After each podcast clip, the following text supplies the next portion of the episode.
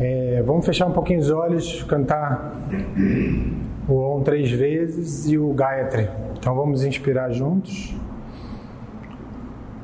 Om.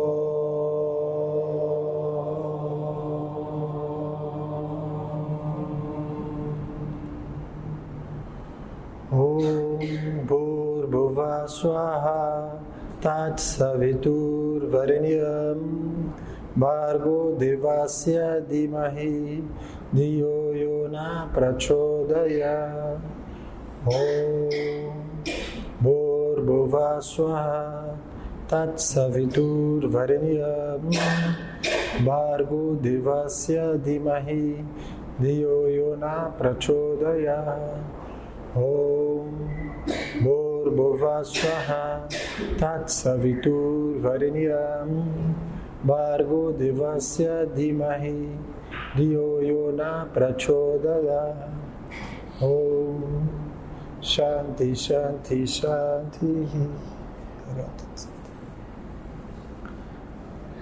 Então, gente, é, a gente vem, vem estudando. Quer um pouquinho de água? Pode, pode, quer? Fica à vontade. É, a gente vem estudando junto o Yoga Sutra, né? Que é esse livro. É, no caso, a gente está estudando a tradução da professora Glória Arieira, que é uma professora aqui do Rio, que é minha professora também. E ela é discípula do Swami Dayananda, que é o mestre da Índia. Então, é uma, é uma, é uma tradição de mestre a discípulo. E esse tipo de livro tem que ser estudado assim. A gente tem que estudar com alguém que já estudou, com outra pessoa que já estudou, sempre ligado em alguma tradição. É, o Yoga Sutra de Patanjali é considerado o principal livro do yoga. É o principal da onde está ali, está sistematizado o que, que é o yoga. Né? Então é como se fosse para gente um manual mesmo de passo a passo quando a gente, quando eu falo yoga aqui na meditação, é, muitas pessoas, quando a gente fala yoga de uma forma geral, ainda pensam muito no asana, né? O yoga é postura. E o yoga não é só postura, é também postura. As posturas que a gente faz são importantes, mas a parte de filosofia, a parte de estudo, a parte de meditação, talvez seja mais importante ainda do que as posturas. É como se as posturas preparassem o corpo, preparassem a mente para o estudo, para a meditação. Então, eu já falei isso uma vez, né? É como um pássaro duas asas: a parte filosófica e a parte prática. Para se aprofundar, para estudar e para sentir a real transformação que o yoga pode trazer na nossa vida, a gente tem que tentar os, fazer os dois lados praticar sempre, de preferência todo dia, sempre falo isso nas aulas, e estudar e fazer meditação. Senão uma coisa sem a outra fica meio perdida, fica, fica incompleto. Né? Então a gente já, já viu alguns sutras, lembra que é separado por sutras, são frases curtas que têm um significado muito mais profundo, daí a gente precisar estudar com alguém que já estudou. E a gente já viu, a gente, se eu não me engano, a gente parou no Sutra 1.15, capítulo 1, Sutra 15. Mas eu vou ler só os, os primeiros rapidamente para a gente lembrar aonde que a gente, aonde que a gente estava. E é assim mesmo que, que é na tradição. A gente tem que ler, reler, estudar, reestudar. Não, a gente não deve ter pressa de acabar e está sempre voltando para a gente sempre recapitular onde que a gente parou, né? Para a gente entender da onde que a gente está partindo. Então aqui no final tem só a frase a frase. Então a gente está no capítulo 1 ainda, né? E logo o primeiro, lembra que eu falei, agora começa o ensinamento do yoga. Esse é o primeiro sutra. Agora que a gente está preparado, que a gente quer estudar, vamos estudar. Yoga é o controle dos movimentos da mente. Isso já é uma coisa diferente, né? Aqui ele diz o que é yoga. Yoga não é postura, yoga não é ficar de cabeça para baixo. Yoga é o controle dos movimentos da mente. Então já, já, já diz logo de cara que é uma coisa muito mais filosófica e mental do que física. Tá? Então, quer dizer, se a gente controla os movimentos da mente, a gente permanece na natureza do sujeito. Lembra que a gente falou bastante que quando eu controlo a minha mente, a minha natureza, que é paz, que é felicidade, ela aparece. Quando eu estou com a minha mente agitada, essa natureza não aparece. Então, por isso, diminuir o volume de pensamento, a agitação da mente, para a natureza que eu já sou poder aparecer, tá? E aí ele fala: e quando isso não acontece, quando eu não consigo controlar a minha mente, eu me identifico com os problemas, com os pensamentos e os problemas. Aí ele deu que são cinco, lembra? Cinco divisões de tipos de pensamento.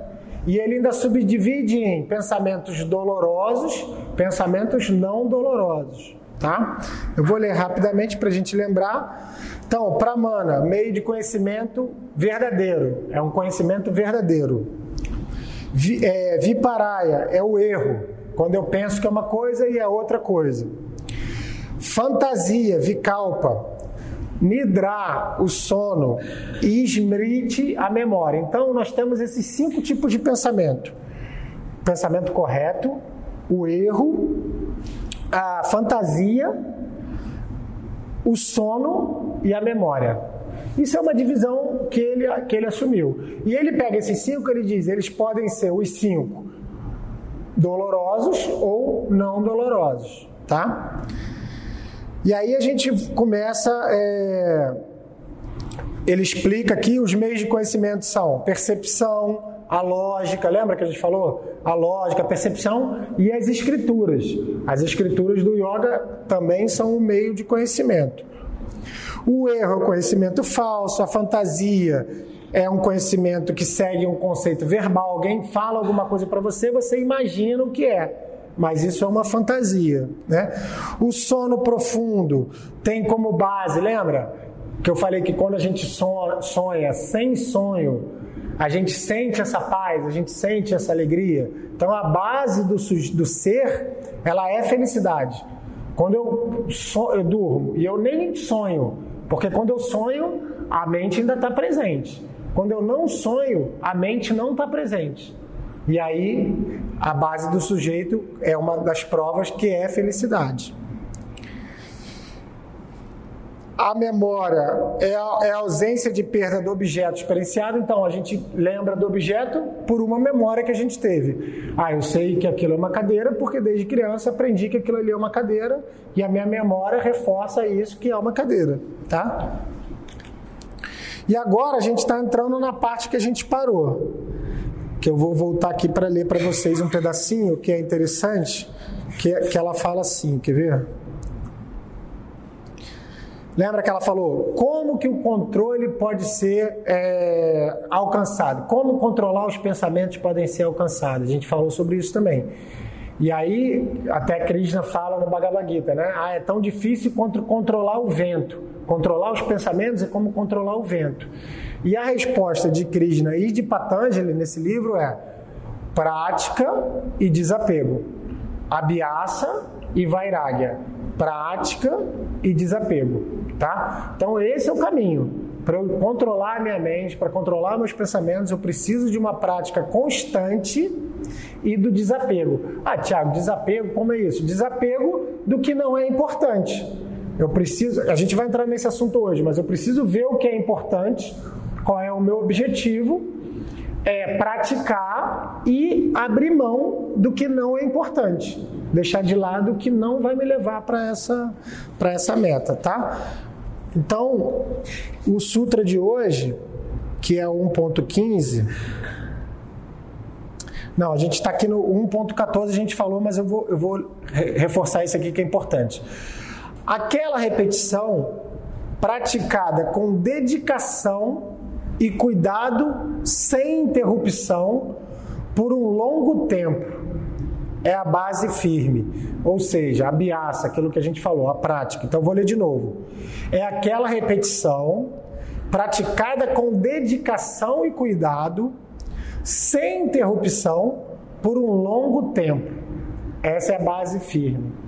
Ou seja, a gente precisa praticar com regularidade, com cuidado, com atenção, durante um longo tempo.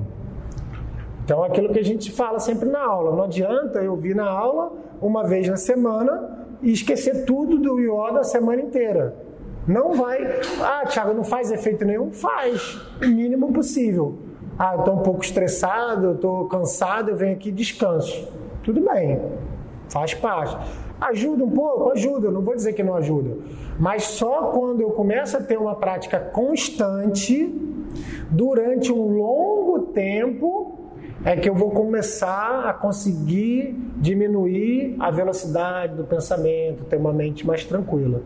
Então, o que ele está dizendo aqui não é de uma hora para outra, não é um milagre, não é um, é um esforço, é um trabalho que a gente precisa fazer. Por quê?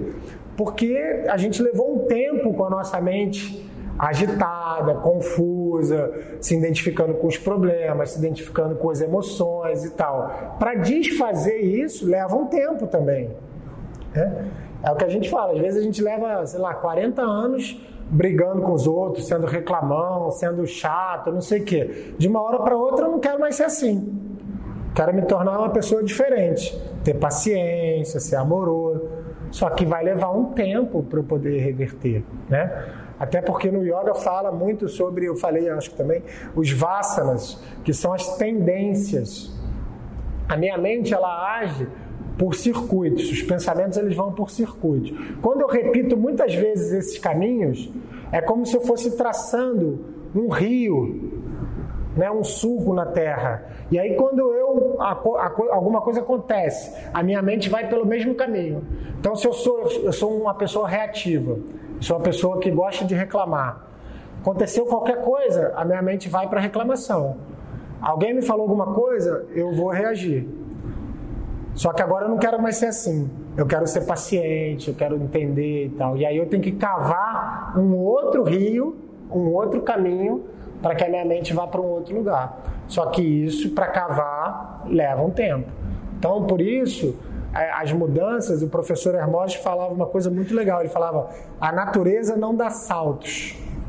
Não adianta de um dia para o outro eu querer mudar tudo na minha vida de uma maneira geral. Eu tenho que ir aos poucos, tenho que ir devagarinho Cada dia eu vou mudando, aceitando que às vezes eu consigo, às vezes eu não consigo, sem me revoltar, sem brigar comigo mesmo, né? Aceitando que é um processo. Isso é um processo. Então, para passar para o próximo, né? A biaça. Prática constante, com cuidado durante um longo tempo. Tá? Então, não vai ser em um mês de yoga, dois meses de yoga, que essas mudanças mais profundas vão acontecer. E é isso que as pessoas às vezes não entendem.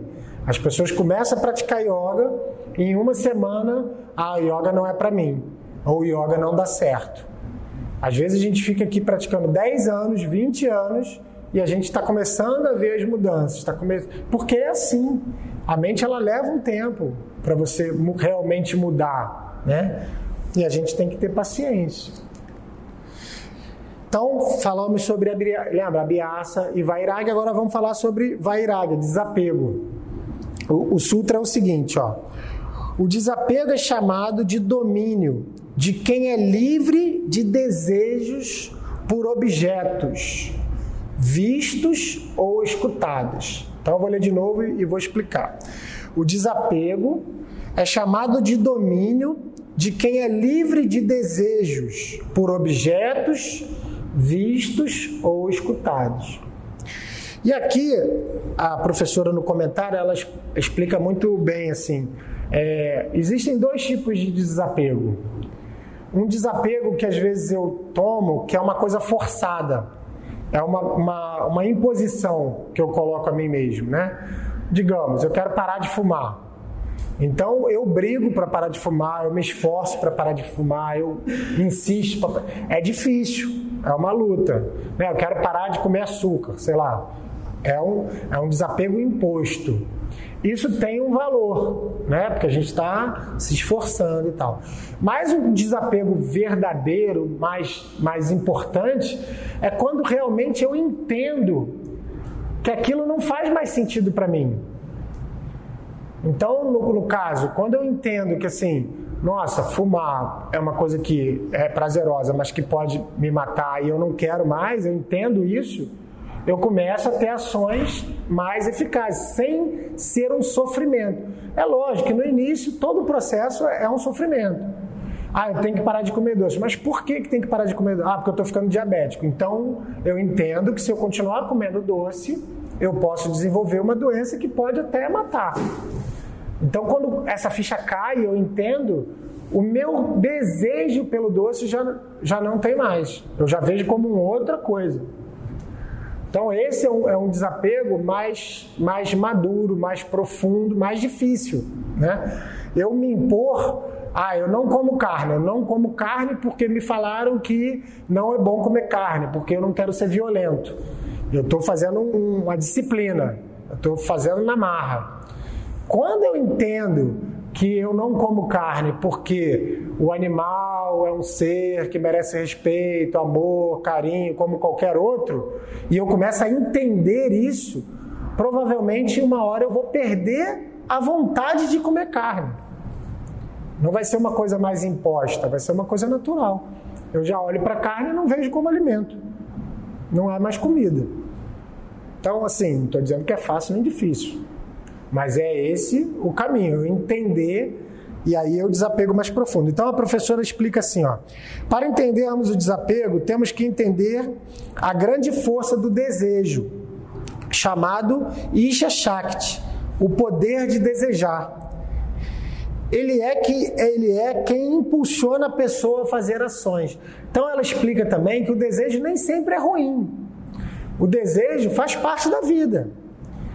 Eu preciso desejar algumas coisas para me movimentar. O interessante é eu entender o que que eu desejo, para que que eu desejo, o que esse desejo vai me trazer. Agora, só o desejo em si não está dizendo nada, se é bom ou se é ruim. É, é, é uma mola que me faz agir. Eu desejo libertação, eu desejo a iluminação. É um desejo, um desejo bom. Ah, eu desejo uma Ferrari. Eu já não sei se é bom ou se é ruim, mas tem gente que deseja. É outro tipo de desejo. Só para ficar bem claro. Não tem nada de errado também se desejar, mas cada um com suas preferências. Né? Mas é outro tipo de desejo. E outra coisa que a gente tem que levar em consideração nisso, assim, tá, eu desejo uma coisa. E se eu não consigo, como que eu fico? Eu sofro e tal, então esse desejo não está me fazendo bem. Ah, eu desejo ser um ser humano melhor. Tá, mas às vezes eu não consigo, eu erro, eu caio, eu tropeço. E como é que eu me, me sinto? Eu me aceito, eu me perdoo e continuo caminhando? Ou eu me puno, me cobro, me acho a pior pessoa do mundo? Então, são dois desejos aí, né? Então, o desejo em si não é bom nem ruim. Depende do que você deseja e se você não consegue, como você reage. Então, aí ela separa esse que eu falei, o desejo limitador, que é esse desejo que é autoimposto, que é uma. Como é que a gente fala? É uma imposição mesmo, né? É uma. Uma supressão, né? Quando a gente fala. Acho que me fugiu a palavra. Repressão. repressão. Quando a gente reprime alguma coisa. Isso muitas vezes não vai dar certo. Né? Eu reprimo a minha vontade de comer carne porque alguém me falou. Pode ser que um dia eu jogue tudo pro alto e vá para churrascaria. Eu reprimo o meu desejo de, de responder alguma coisa para alguém porque não é educado eu responder para essa pessoa, mas eu estou me sentindo mal, eu estou engolindo. Então, esse não é um bom caminho. Esse tipo de desejo muito. No início é necessário, faz parte, mas que passe por um pro, pro outro estágio, tá? E aí, aí quer dizer, o, ela dá exemplos no Bhagavad Gita da mesma coisa. E ela fala sobre o verdadeiro desapego. O próximo sutra, que é 1.16, é o que a gente estava falando. superior àquele, a renúncia, ou seja, o, o desapego imposto, superior àquele, é a indiferença às características inerentes à natureza, devido ao conhecimento do ser absoluto. Não deu para entender nada. Ó, superior àquele, o desapego que é repressão, é a indiferença das características inerentes à natureza, devido ao conhecimento do ser absoluto. Então, é o que a gente estava falando, superior ao desapego imposto, é o desapego quando eu entendo a natureza das coisas e eu me desapego porque eu já vi o que é o ser absoluto, qual é a minha meta e é para lá que eu quero ir. Então eu abro mão de outras coisas. Deu para entender um pouco? Então, quando eu começo a enxergar que a natureza de, algum, de algumas coisas, por exemplo, de coisas materiais, ela, uma coisa que é material, ela tem um tempo de existir. Né? Ou um relacionamento, às vezes tem um tempo de existir. Se eu me apego muito a isso, eu acho que isso é o, é o fruto da minha felicidade, só assim eu vou ser feliz. Quando alguma coisa sai desse caminho, eu sofro muito. Meu relacionamento termina, eu sofro muito. Mas quando eu tenho a visão do que eu quero, do que qual é o objetivo do yoga, é o conhecimento do ser absoluto, a libertação, a libertação do sofrimento. Esse é o objetivo maior do yoga. Ah, é um pouco filosófico para gente? É, mas é esse caminho. O yoga é um caminho da gente ir se libertando aos poucos. Quando eu vejo que o meu objetivo, digamos, é o meu, é a minha eu não gosto nem muito dessa palavra, mas vamos lá, evolução espiritual, ou o meu caminho como um ser, como um espírito, eu vejo que esse é o mais importante da minha vida, eu começo a me desapegar de outras coisas naturalmente. Já não tem mais interesse. Já não tem mais interesse em ir a baile funk, já não tem mais interesse, apesar de ser Flamengo e é o Maracanã lotado. São coisas assim que eu começo a perder o interesse, não está certo nem errado. Quem gosta, ótimo mas você começa a não, não, não faz mais sentido para você. Para outras pessoas faz sentido e não tem nada de errado, não tem nada de julgamento aí. É só você, ah, eu não tenho mais interesse, carnaval na Bahia, beber, sair, né, fazer uma opção de besteira. Talvez quando fosse jovem, né, mais jovem, não estava casado, o interesse era outro. Tudo bem, mas hoje casado, tem filho, não sei o que, é outro, é outro momento. Então já não tem mais esse interesse, tá? E, e, sempre, gente, quando a gente dá esses exemplos, eu gosto de reforçar isso, não é um julgamento moral, tá? Cada um faz da vida o que bem quer e seja feliz fazendo. É só em relação ao qual é a prioridade, o que, que eu quero. Porque a confusão é muitas vezes quando eu quero uma coisa e eu vou para o outro lado. Eu quero ser uma pessoa mais em paz, mais tranquila, mas vivo na confusão, vivo na bagunça, vivo na, na agitação são escolhas diferentes, tá? É, e se a gente está no caminho, pegando esse exemplo do Maracanã, aí vai que ah, você já não tem mais interesse em ir ao Maracanã, mas vai que de repente algum dia você fala, não, acho que eu quero ir ao Maracanã, até para ver como é que vai ser aquele, minha, minha, minha sensação lá naquele momento. Uhum. Aí você vai e fala, é, realmente, eu não, é. não tenho nada a ver. É, não tem nada. Então, tipo assim, você foi, porque de repente você fala, ah, qual é e tal. E aí, de repente, você volta até com uma certeza maior, né? Porque, não, realmente, é assim, não. É. é, não tem, não tem, não tem, é, não tem julgamento, não tem, de novo, não tem certo e errado. Tem o que é, me leva mais rápido para o meu objetivo e o que me distrai um pouco.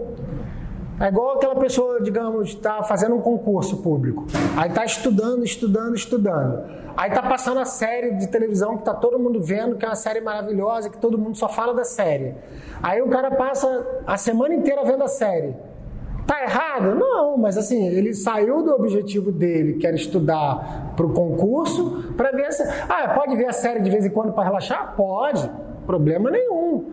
Mas, naquele momento que ele deixou de estudar e ficou, sei lá, o fim de semana inteiro vendo a série, ele se desviou um pouquinho. Vai demorar um pouquinho mais. Mas entende? Não tem nada de, de, de, pecado. O yoga não tem essa visão de que é, isso é pecado, isso é errado, isso não deve ser feito. a gente faz e a gente assume. Está nas nossas mãos, na nossa responsabilidade. Então, não tem, não tem julgamento moral, tá? Então, aí ele explica, como a gente estava vendo, esse desapego que a gente ele, ele diferencia aqui com uma palavra param vairagya. Vairagya é desapego. Param vairagya, esse desapego maior, é, mais sublime, né? Então, esse é o desapego que a gente deve tentar. Então, ele fala: ó, a maior renúncia, chamada de Paramvairagya, é aquela que nasce do conhecimento do ser absoluto. Esta não exige disciplina. Nela há uma total indiferença em relação aos gunas que constituem os objetos. O que, que são os gunas? Os gunas são natu a natureza dos objetos. Então, tem três gunas: sático, rajásico e tamásico. Então, são coisas que são mais apaixonantes, rajásicas, são coisas que são mais tamásicas, mais letárgicas, mais devagar, mais paradas, e são coisas equilibradas, sátívicas. Então tudo tem três gunas. Nós temos três gunas, os objetos têm três gunas. Então, três naturezas. E, e, essas três naturezas elas se revezam. Tem dias que eu estou mais agitado, tem dias que eu estou mais letárgico, tem dias que eu estou mais equilibrado. E a alimentação também. Existem alimentos rajásicos, por exemplo, pimenta. Por exemplo, quem come é carne. É um, é um alimento rajásico, é um alimento que leva ao modo da paixão. Por isso também os iogues evitam comer carne, porque yoga, a, a carne leva a um movimento mais rajásico. Até pelo quando o animal morre, o sofrimento que ele passa, aquilo em termos energéticos também passa para o alimento. É um assunto que eu sei que é polêmico, mas só para a carne é um, é um alimento rajásico. É, pimenta, muito condimento. Ah, um alimento tamásico, sei lá, uma feijoada eu como uma feijoada, você fica cansado, fica, né? fica mole. Não vai comer uma feijoada e vai querer meditar, vai querer estudar. Não vai dar certo, né? Tem que deitar, tem que, tem que descansar pelo menos. É um alimento, um alimento sático. As frutas, os legumes, as saladas. São alimentos que te mantêm com energia, mas uma energia equilibrada. Então, vou ler mais uma vez. Quando, aqui ó, a maior renúncia chamada Paramvariaga é aquela que acontece com o conhecimento do ser absoluto, ou seja, eu sei o que, que é o absoluto, eu sei que eu quero conhecer, que eu quero ir para lá, que eu quero me reconhecer nesse absoluto. Esse é o maior objetivo. Então, tudo que está em volta vai perdendo um pouco a graça. E você vai conseguindo abrir mão naturalmente, sem ser uma coisa imposta. Tá? É, é aquele exemplo que eu estava dando, né? A gente, quando é jovem, a gente né, gosta de namorar todo mundo, gosta de ir para festa sexta, sábado, domingo, segunda, terça, quarta. Vai ficando mais velho, né, vai o Rock in Rio, todos os dias do Rock in Rio. Aí vai ficando mais velho, um amigo meu falou, estou com dois ingressos para vender. Eu falei, você quer me dar quanto para eu, eu ir para o Rock in Rio? Hoje em dia, não, não, sabe, não me vejo indo duas horas da tarde para ficar até duas horas da manhã tudo bem, quem gosta, de novo, amém, seja feliz. Mas eu acho que é um trabalheiro danado para a gente. Hoje em dia eu não iria. Já fui, em outro exemplo. Mas então, naturalmente, você vai né, abrindo mão de certas companhias, abrindo mão de certos lugares, sem julgamento, sem é, é, se achar superior, de certas amizades. Né? Eu sempre dou esse exemplo. Na minha família mesmo tem casos de pessoas que têm problema com álcool. É, ah, eu quero parar de beber porque eu tenho problema com álcool. E eu vou todo dia para o bar com meu amigo. Ah, mas eu não vou beber não, eu vou só conversar. Não vai dar certo. Com certeza não vai dar certo. Eu quero emagrecer, todo dia eu vou para o McDonald's. Não vai dar certo. Então, são coisas que a gente vai é, mudando o nosso estilo de vida, mas porque a gente tem um objetivo, não porque isso é pecado, porque é ruim ou é bom. Não me interessa se é bom ou se é ruim. Interessa assim, você sabe onde você quer chegar e você está indo para aquele, aquele objetivo, tá?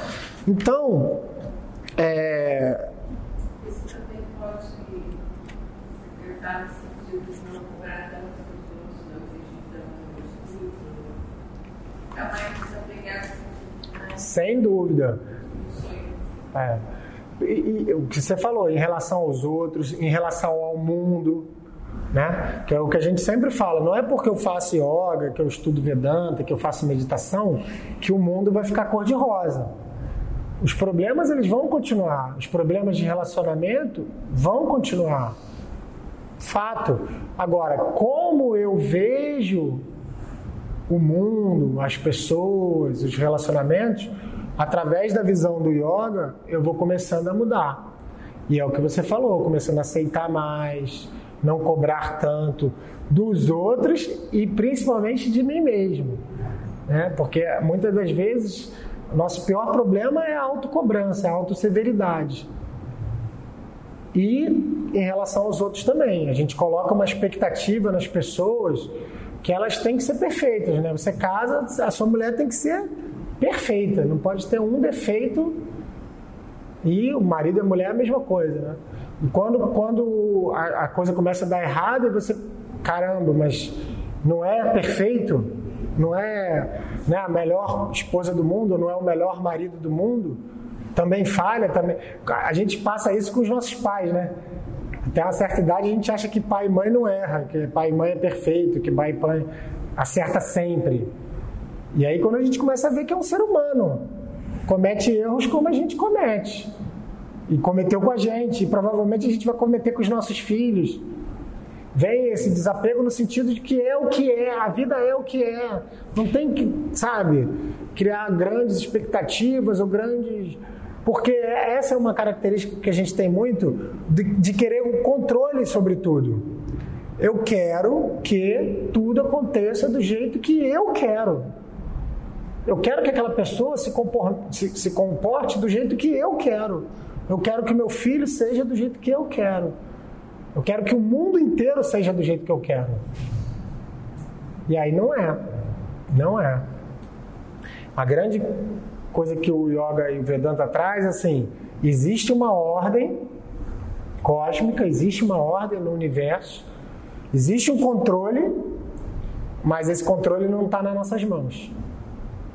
Está na mão de Ishvara, de Deus, da consciência, de como a gente quiser pensar. Mas existe. Existe uma, né, uma inteligência por trás de tudo. Só que às vezes a gente, com a nossa mente limitada, com o nosso ego, a gente não vai enxergar. A gente vai enxergar é, frustração, chateação, porque não é do jeito que eu quero. É igual uma criança né, que faz birra. Ah, eu quero sorvete na hora do almoço. O pai não dá, mas eu quero, eu quero, eu quero, eu quero, eu quero. Não, não adianta, né? Então, é, já vou encerrando para a gente fazer a nossa prática. O yoga, o Vedanta, gente, é, é dito que é um meio de conhecimento. Isso é muito legal. É um meio de conhecer o mundo, é um meio de conhecer as pessoas, de conhecer a vida, de conhecer a si mesmo. É como se a gente. É, é tipo uma, uma filosofia que é um instrumento você, para ver alguma coisa, você precisa né, do observador, do observado e da observação. O Vedanta é, é, e a Yoga é, é essa observação. Como eu vejo a vida, como eu vejo a mim mesmo dentro dessa vida, como eu vejo qualquer assunto. Então, é, por isso é falado muito que é um estilo de vida. O yoga, o Vedanta é um estilo de vida. É uma maneira de, de, de agir. Só que, como a gente falou lá no início, é, aqui no Brasil, no Ocidente na Índia também tem isso, ficou muito restrito ao corpo, a uma ginástica. Ah, eu faço yoga porque yoga tem aquelas posturas lá, nem sei para que, que serve. Muitos lugares o professor não fala sobre nada disso. Vai lá, faz, vai para casa, acabou. E reduz o yoga a, a uma ginástica. E aí que eu sempre falo, se é para ser assim, vai jogar bola, vai surfar, vai fazer dança de salão, vai fazer patim, vai fazer ginástica, que é maravilhoso, é bom, mas não é o mesmo propósito do yoga. Às vezes eu pego aqui nas minhas turmas e fico pegando no pé do pessoal, né? O que, que você mudou depois que você chegou aqui na academia e começou a praticar yoga? Aí a pessoa fala assim: ah, eu fiquei mais flexível, ou eu consigo pegar o pé. Não, mas isso não é muito importante. Ah, eu me tornei uma pessoa mais amorosa, eu me tornei uma pessoa né, mais tranquila, eu aceito melhor as minhas dificuldades, eu consigo enxergar com mais calma. Aí é um, é um ganho verdadeiro. Né? Então é isso, gente. O yoga é mais do que. é para ser vivido. Né? Não é uma prática que a gente possa é, isolar. Ah, eu faço sexta-feira, 10 horas, com o professor Tiago no Instituto Hermógenes. Não, ali eu pratico junto com a turma, ali é o meu momento de prática coletiva. Mas e na minha casa? E no meu trabalho? E na rua? Como que é o meu yoga? Como que é. Entende? Então, o professor falava isso: o yoga é para ser vivido 24 horas por dia. É uma coisa que a gente faz em tudo, quando, quando a gente respira, quando a gente dorme, quando a gente come, quando a gente conversa tudo pode estar levando para um caminho de yoga ou para um caminho de não yoga, é, chama boga, né? um caminho diferente. Então, são escolhas, sempre nas escolhas que a gente vê, tá? Então vamos lá, vamos praticar um pouquinho da meditação? Procura uma posição confortável. Se quiser encostar na parede, encosta. Se quiser esticar as pernas, estica. Fecha os olhos, abre o peito respira.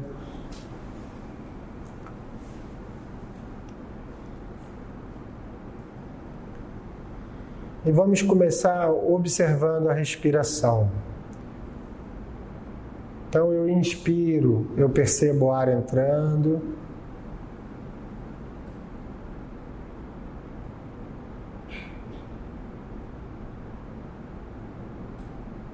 Eu expiro, percebo o ar saindo.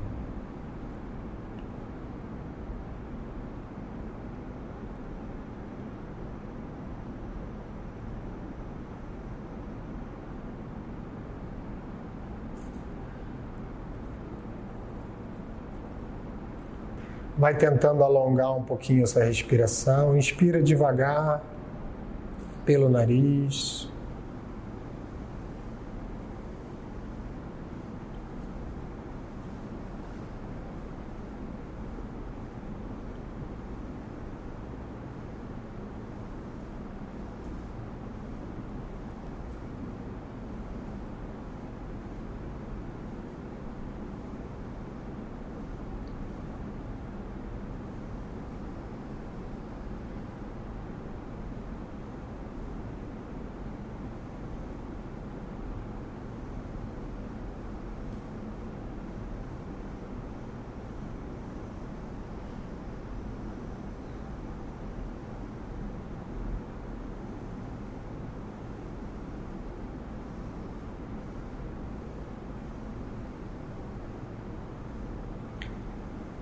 E vamos relaxando o corpo, relaxa os pés, as pernas.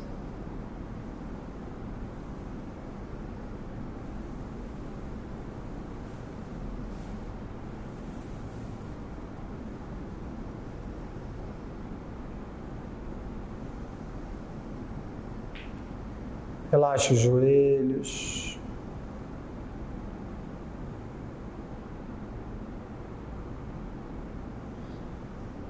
Quadril.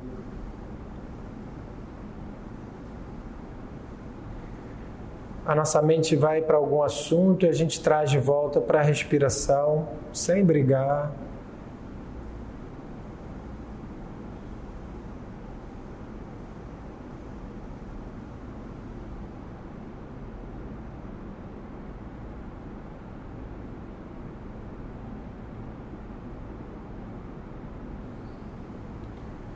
Relaxa os ombros, pescoço, rosto.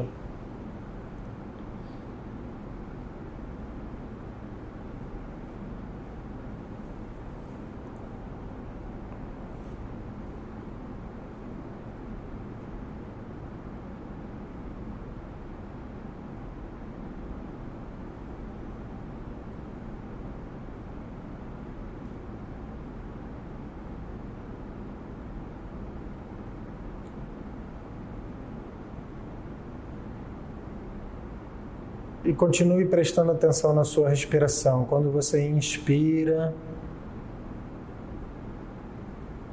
o ar está entrando. Quando você expira, o ar está saindo.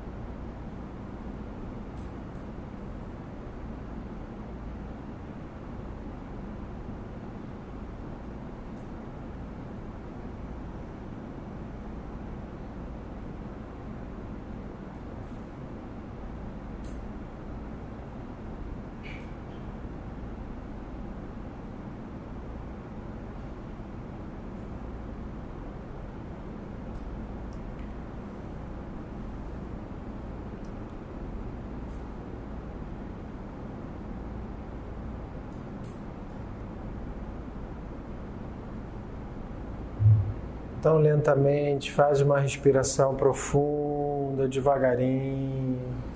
Solta o ar. Começa devagarinho a mexer um pouquinho as mãos. Posição. Vai abrindo os olhos.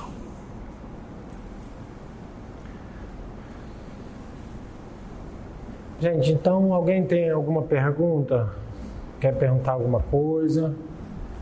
Não?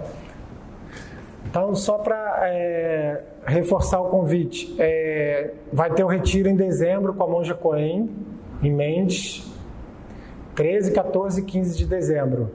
Então, quem, não, quem nunca foi, vale a pena ir no retiro, que a gente fica lá três dias, ainda mais com a monja, que né, é, vai ser muito bom conviver com ela lá e tal. A gente já fez com ela duas vezes, é uma pessoa bem acessível. É, em novembro, a gente, eu vou estar levando um grupo para a Índia, dia 22 de novembro até 10 de dezembro, acho. Também ainda tem vaga. E outra coisa, uma novidade que está ainda saindo do forno, é que ano que vem a gente vai fazer um curso de formação de professor. Então, assim, é, tem que ter já um ano de prática e tal, mas depois, quem tiver interesse, procura saber, deixar o nome direitinho, porque por espaço a gente vai abrir poucas vagas, e aí tem muita gente já, né? Interessada. Aí deixa o nome que a gente, assim que tiver mais informação, a gente vai passando, tá? Então vamos terminar cantando Om Shanti Shanti. Vamos inspirar.